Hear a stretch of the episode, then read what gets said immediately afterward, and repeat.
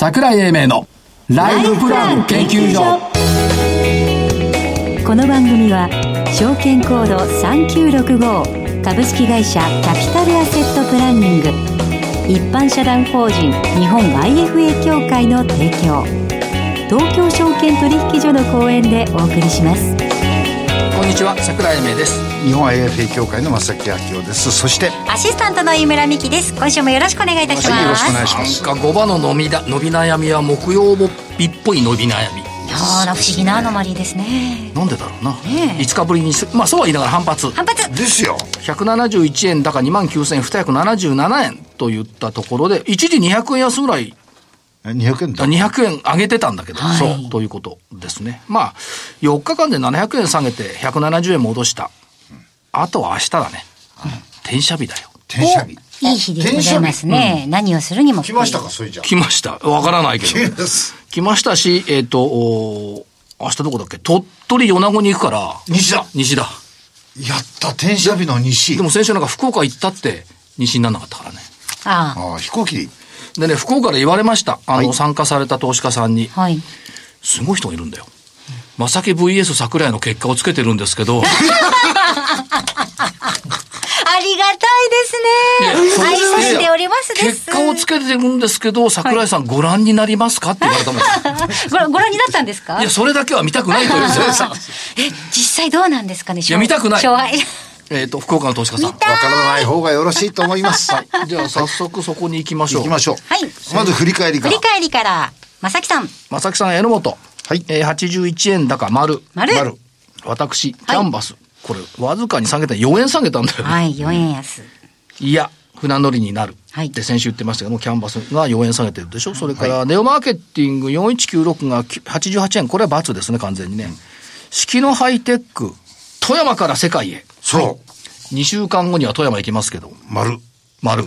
129円高丸。まあ、正木さんの今回も勝ちですよ。またあの福岡の方言うんだろうな。いや言わなくていいですよ上げ幅で言うと桜井さんの勝ちそういうね、もう姑息なことは考えないことにしました。ルール委員長がそうに言うからそれでいいね正木さんの勝ち。はい今日の銘柄。ござい今日はえーっと2146 UT グループえーっとこの間決算を発表しまして、えー増収減益だったんですよえー会社は何してるのって言われると思いますから、大企業、製造業向けに、えー人材を派遣している会社。しかし、ここがちょっと違うのは、社社員にして、自分のとこ正社員ってちゃんと喋って。正社員にして、はいえー自分のとこの社員さんにして、製造業さんへ、えー派遣している、はい。こういう会社ですね。はい。で、えー次の戦略として電池なんかの専門分野、こういうところに派遣する人たちもお採用している。はい。それからもう一つは、茨城を中心にして、地域企業との密着で、えー成長しようとしてたのが、これが他の地域へ、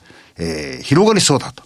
いうことで、この増収減益なんですが、こちらへの人材確保というのが、そのお減収の原因、あえー減益の理由になるとはい。いうことで、この辺を株価が、市場が評価したとはい。いうところがちょっと変化かなと思いますんで、はい。この会社で、えー成長を期待したいと思います。はい。あの会社ね、目先のことよりもね、将来ビジョンが好きなんだよね。ですよね。うん、というところがあります。はい。で、私、簡単豊雲。あ簡単簡単テクモってやつですね。CM の。4058。はい、で、今日ちょっとあの、ミーティングを社長とやっていたんですけども、思わず聞いてしまいました。はい。御社は社内でみんなダンスするんですかって そういうことです。CM がねそこ聞いた。特徴的です違からねう？って言ってまし仕たけど。事する？うん、あの、みんながね、あのー楽しく明るく仕事はできてます。でもダンスはしてません。結構なことでございます。と、山本社長だったかな、おっしゃってましたけども、でね、今日からスケジューラーっていうのの提供を開始しました。で、これ、意外ともわかんないとこだったんですけど、スケジュール管理って皆さん自分でやってますよね？はい。はいしてます。ほ他の会社とかとリンクしてないでしょ？えー、社内ではみんなリンクしてると思うの。ああ、ああ、で、えっ、と、スケジュール管理がこれができるようになって、 ToDo も書けるようになって、社外の人との日程調整もシェアして待つだけになった。うん、うん。だから何でもこいつがやってくれる。おーで、もう一つのね、分かんなかったところはね、このスケジューラーって、海外のやつってあんま使ってないんだって。そうですか。うん。スケジューラーってネットとの、あの、関連じゃなくで、てっていうかね、あんま重要視してないよね。あっていう話になって、で、ひょっとするとね、これ汎用ソフトとして世界に通用するかもしれないな。ほうほうほうほう。受託ソフトは多いけど、汎用ソフトを作ってるところ。だから、まあ、あのー今は安否確認だけでやってますけども、で、よ、余計なことをつけないで、単純なソフトだけを汎用として提供していきたい。はいこれはいいなと思って、で、来年走りますよって社長がおっしゃったんですけど、なんでかなと思ったら、で、聞いたの。創業いつですか ?2010 年だ。ほう。で、来年は、2012年だから虎年でしょ？虎。虎千里を走る虎年銘柄だな。虎年に生まれたから。はい。あとね、もう一つは、えっと、4584キッズウェルバイオ。はい。はい。これまああのー歯の、乳児のね、歯の中にある細胞を使って再生医療に使っていく。あら。これね、これも話聞いてたら面白かった。はいそもそも、医者と歯医者さんは、歯に再生医療の材料があるなんてことをお互いに知らなかっああ。はいはい。た。で、これなんでやんなかったんですか？まあ医者と歯医者は仲悪いんじゃない？みたいな。で、もう一つはね、そのやっぱり乳児だから、絶対落ちてくるじゃない？ですね抜けてくるから、はい探さなくてもいい。はい。とね、正木さんの歯と乳児の歯を比べると、明らかに乳児の歯から作った再生細胞の方が早いし大きくなる。って言ってたから、だからそああ、これすごいな。で、その先にデザイナー細胞っていうのを作る。え？細胞を処理していろんなところに作れ、使えるようになる。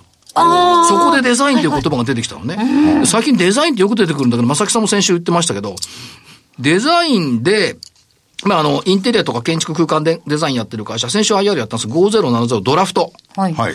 ここもね、業種でいくと不動産業とかね、インテリア業とかになっちゃうんだけど、そうじゃないっていう街づくりとかいろんなことやってるんで、やあっぱこ、やっぱデザインっていうキーワードはね、これからどんどん出てくるなと思ってますんで、そんなところです。で、この後ゲストの方のご登場です。はい。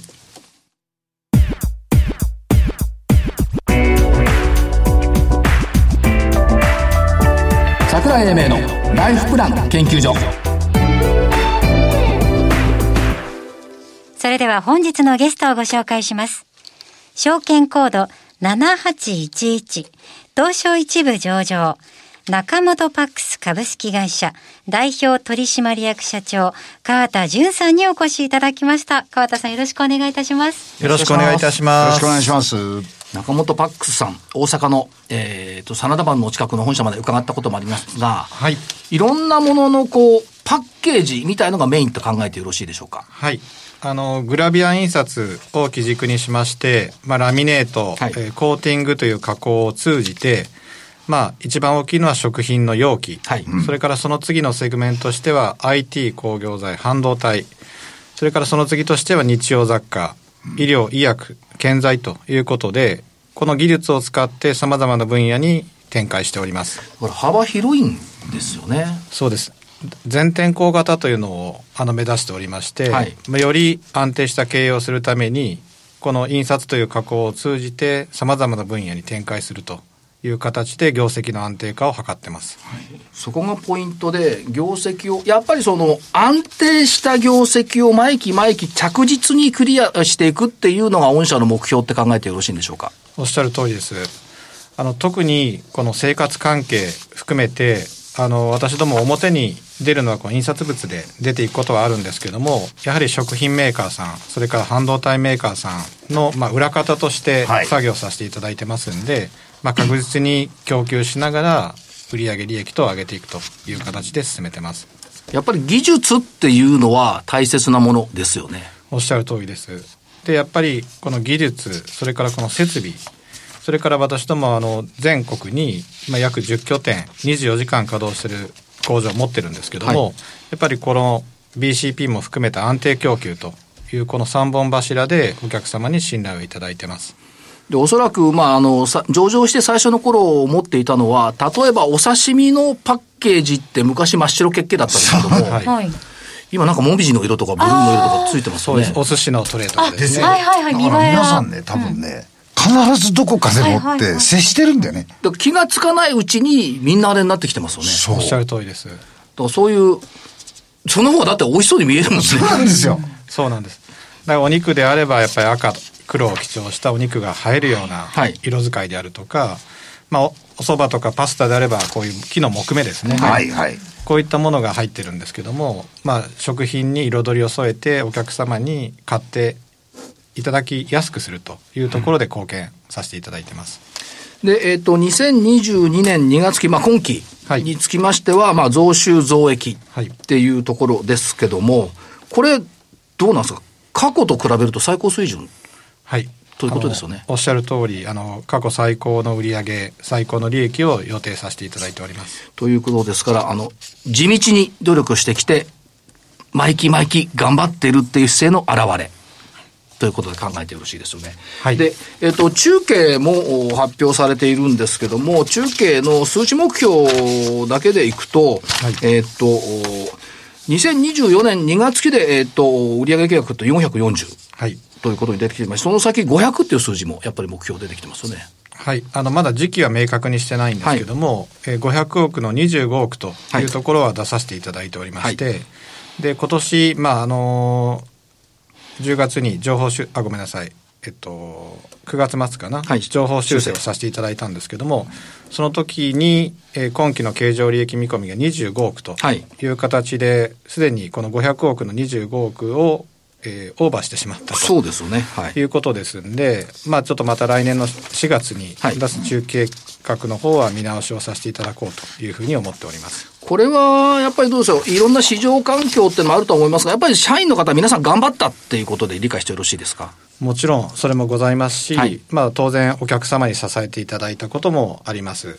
それから先ほど言った全天候型はいという形で、IT 工業材が今半導体不足で非常にあの世間でも騒がしてますけども、はいこちらがスマートフォンそれから半導体 5G 関連のセラミックコンデンサー含めて好調だったことと、はい。それから巣ごもりですね。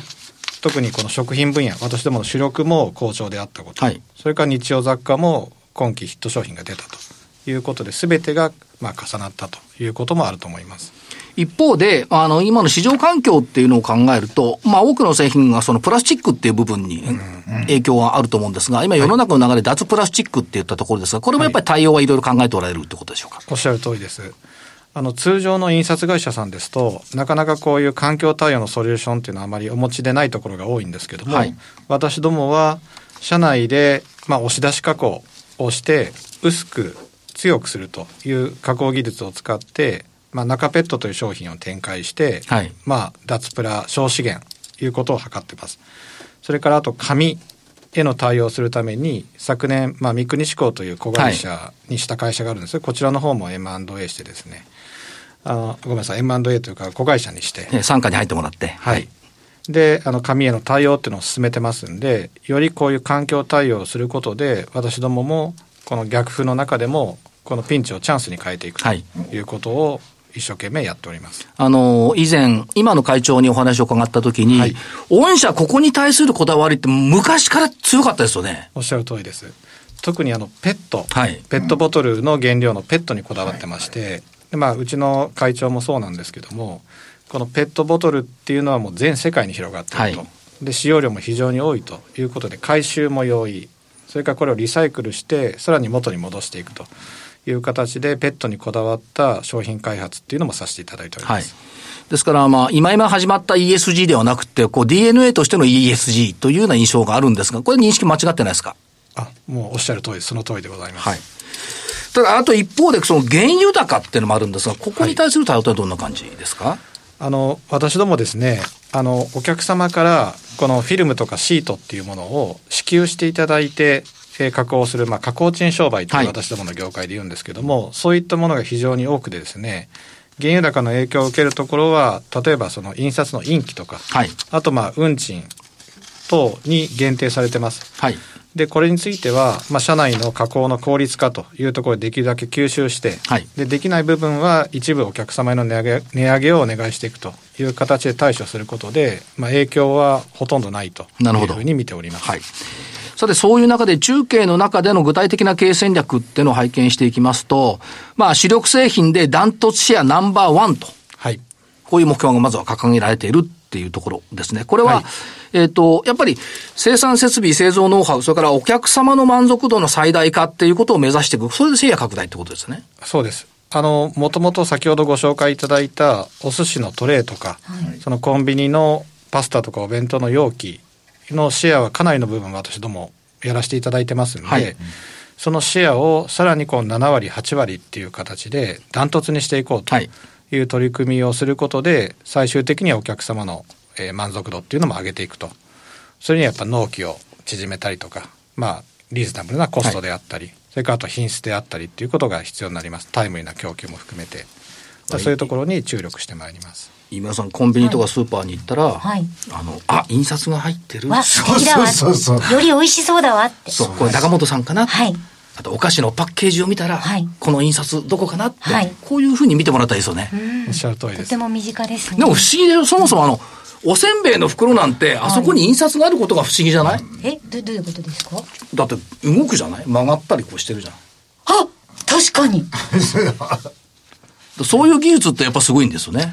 まあ、あの、私ども、平面に印刷してから、はい。まあ、丼もそうですけど、あの、容器の形に成形するということで、成形メーカーさんの、えー下で、あの、印刷させてもらうもんですから、まあ、2段階の加工で、経てそういう形になる。そうですよだからふ普通に見たら気がつかないんだけどこれってどうなってんだろうってやっぱ思いますもんね。そうですね。はいそれともう一つ、IT 工業材分野の開発を強化するよっていうことで、えーキーワードとして、キーワードとしては 5G 関連半導体、スマホ、ディスプレイ、電池など、こういったところのフィルムコーティングはいという部分が入ってきてますが。はい。でこちらに関しては、持っている設備、それからその設備が入っているクリーンルームの環境によって、どの程度の仕事ができるかということが全て決まってきますんで、えー設備、それから建屋、こういったところが非常に重要になるのと、あとはそこでやる加工の配合技術とか様々な技術が必要になってきます。これを私どものお客様と一緒になって、私どもが投資する部分は投資する、お客様から教えていただく部分は教えていただいて、さらに設備投資をすることによって、今電池、それからこの 5G 関連の、まあ、さっき言ったセラミックコンデンサーと、非常にこれから自動運転に伴って伸びていきますので、はい。こういうところについていけるような設備投資っていうのを絶え間ぬ、あの、していこうというふうに思ってます。まあ、その背景として、まあ、あの、新規製品の開発、絡めて新規顧客もどんどん増やしていきましょうよという目標も掲げられていると。そうなんですね。まずはやっぱり設備投資をしないと、お客様から仕事ももらえないとはいいう形なんで、やっぱりどうしても半導体装置もそうですけど、設備投資先行型になります。ただ、設備投資しないと今、社長がおっしゃった通りで、対応していけないですもんね。キャパもないですし、先行ですよね、当然ながら技。術を使う場所もないもんですから、はい。これはもうマーケットも理解しなきゃいかんというところですし、あと一方でその、海外事業の拡大っていうのも打ち出されてますが、これどういうふうに考えたらよろしいですか？はい。こちらはもう皆さんご存知の通り、まあ2030年以降、もうすでに今も人口減ってますけども、まあインバウンドがなければ、どんどんどんどん買い手が減っていくという形が非常にどの企業にとっても致命的な問題になると思っています。それからその中で今おっしゃった脱プラであるとか、はいあと CO2 の削減っていう環境の問題にも取り組んでいかなきゃいけないんで、日本でもさっき言ったシェアを高めながら、投資もしながら、海外にも今利益が出てる今、海外にも投資して、はい海外の市場でも勝負していくという、これも海外での全天候型っていうのを目指してます。なるほど。まあ3年以内に海外売上比率を10%以上に持っていくよっていうのも打ち出されているとおっしゃる通りです。いうところですね。はい。あと、それと付随してっていうか、その、さっきもちょっとありました、環境経営、CO2 排出削減、VOC 排出削減、はい。SDGs に絡むところ、これもやっぱり、あの、どんどんどんどん強化していくっていう方向ですよね。はい。あの、先ほど言った、その私どものペットを使った、まあ、中ペットという薄くしても強度が変わらないという製品があるんですけども、これは小資源、それからあと紙容器への対応っていうのも、まあ、プラスチックがダメだから紙だという話なんですけども、はいさらにそれを成分解、海に行っても土の中に帰っても分解するような樹脂を使っていくとか、さらにその樹脂自体も石化由来じゃないバイオマスプラスチックを使っていくことで環境対応していかないともう生き残っていけないというふうに考えてます。まあ、日々使うものが商品として多いからこそ、ここはもっと力を入れてやっていかなきゃいけない分野とおっしゃる通りですいう。ことですね。はい。で、当然ながら、その、お原油高のお話でもありましたけども、えっ、と、製造原価の低減っていう部分も心がけていきますよとはいいうところですね。M&A っていうのはどういうお考えでしょうか？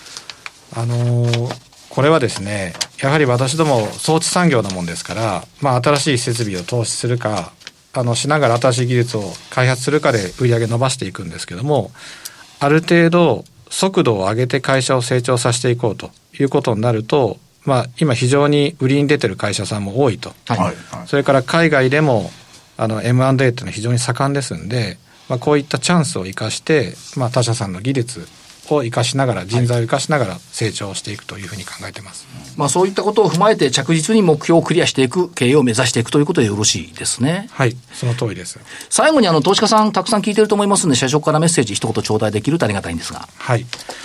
あの、私どもの会社非常に地味で、まあ、縁の下の力持ちで、まあ、あの、投資家の皆様の前に、あの、商品としては出ることはあっても、中本パックスっていう会社の名前が出ることはないんですけども、あの、先ほど言いましたように、まあ、様々な、あの、技術であるとか、様々な環境対応製品、それから投資をしながら、で、海外も増やしながら、あの、着実に成長していきますんで、一度ちょっと私どもの会社、業績等を調べていただいてですね、ぜひ、あの、ファンになっていただけたらなというふうに思います。そうですよね。あの、ずっと見ていただきたい銘柄ということで考えていただければいいですね。見ていただきたいとか、持っていただきたい。はいありがとうございます。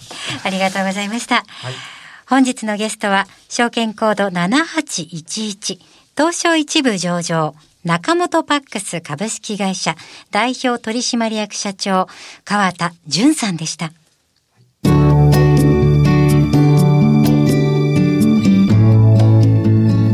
今週のライフスイートさて、資産運用について学んでいきます。このコーナー、今月のマンスリーゲストは、ビッグツリー株式会社 IFA、吉岡秀夫さんにお越しいただいています。吉岡さん、今週もよろしくお願いいたします。はい、よろしくお願いします。します。えー先週はラップ講座というものを学びました。そういうものがある、ねお任せで何でもややってもらえるみたいな。どういうものかっていうのは分かってきたなんとなくつなんとなく分かってきた。さあ、それでは。はい。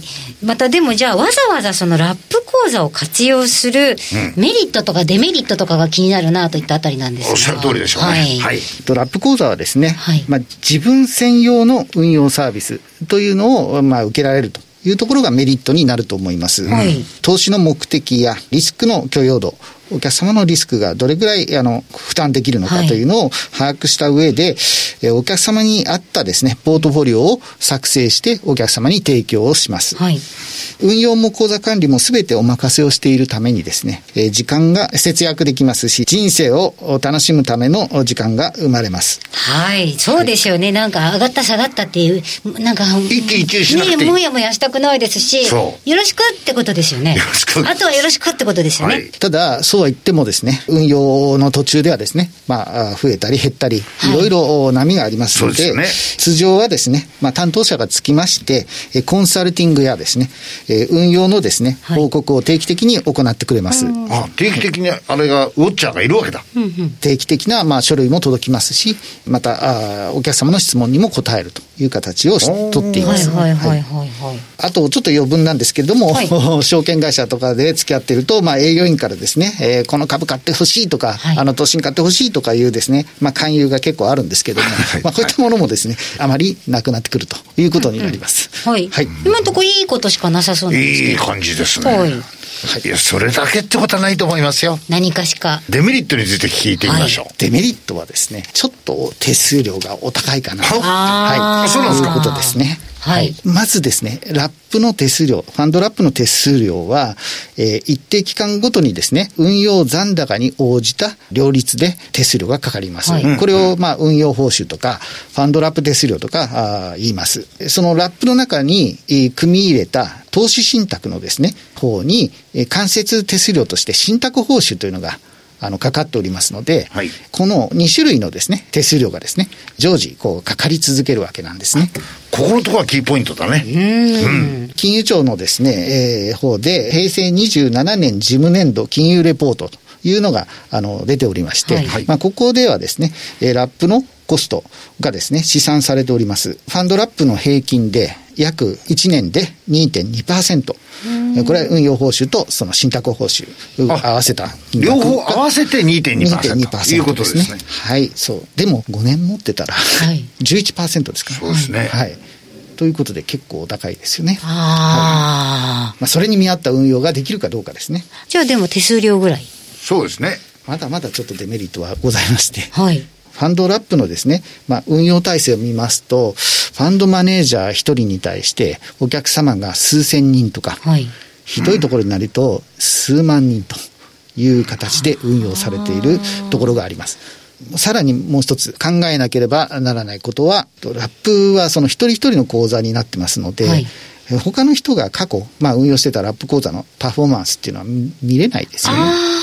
プロの運用を信じていただくしかないという部分があります。はい、はい、はい、ありがとうございます。今日はラップに関してのメリット、デメリットお伺いしてまいりました。はい、えー、来週も引き続きどうぞよろしくお願いいたします。はい、よろしくお願いします。それではここでお知らせです。財を生かすと書いて財活。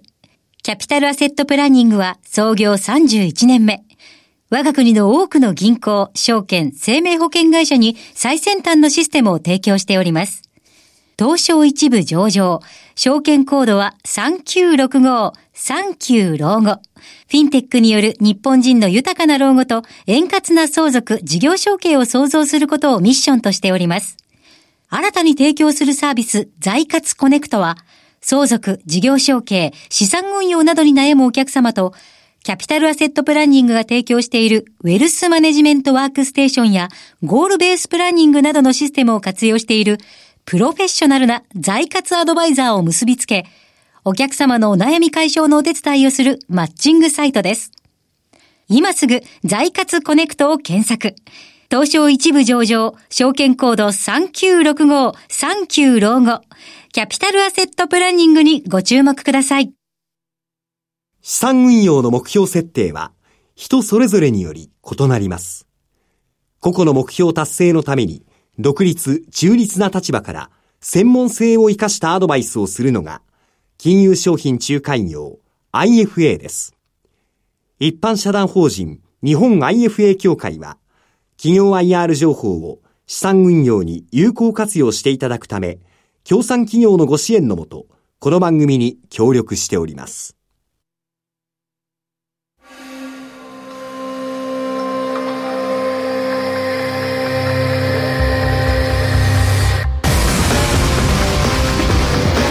桜井英明のライフプラン研究所この番組は証券コード3965株式会社キャピタルアセットプランニング一般社団法人日本 IFA 協会の提供東京証券取引所の講演でお送りしました。なお、この番組は投資その他の行動を勧誘するものではありません。投資にかかる最終決定はご自身の判断で行っていただきますようお願いいたします。楽しかったですね。楽しかった。面白かったです。私あの性格悪いから、いろんなこと考えるわけですよ。はい、何考えたんですか？何の告白ドルベースの日経平均って考える人たくさんいるじゃない。います。円ベースのニューヨークダウって考える人誰もいないじゃん。そうですかいる？いあんまりないねだって円ベースのニューヨークダウっていくらぐらいだっても360万円ぐらいよ。あああそうそう360万円。そうでしょ？ニューヨークダウに110円ぐらいかかそうですね。で逆にドルベースの日経平均って260ドルぐらいよ、これ比較する意味がないと思う。でもそれ比較する人がいるっていうのはやっぱり世の中いろんなことを考えて何も考えてない人多いなって。比較する人いるんですか？いるじゃん。ND 倍率とかいるじゃん。ああそう ND 倍率 ND ND ね。日経平均とダウの倍率ということで、えー、桜井英明でした。はい日本 f 協会正木明夫でした。アシスタントの井村美樹でした。それでは来週この時間まで。ごきげんよう。ごきげんよう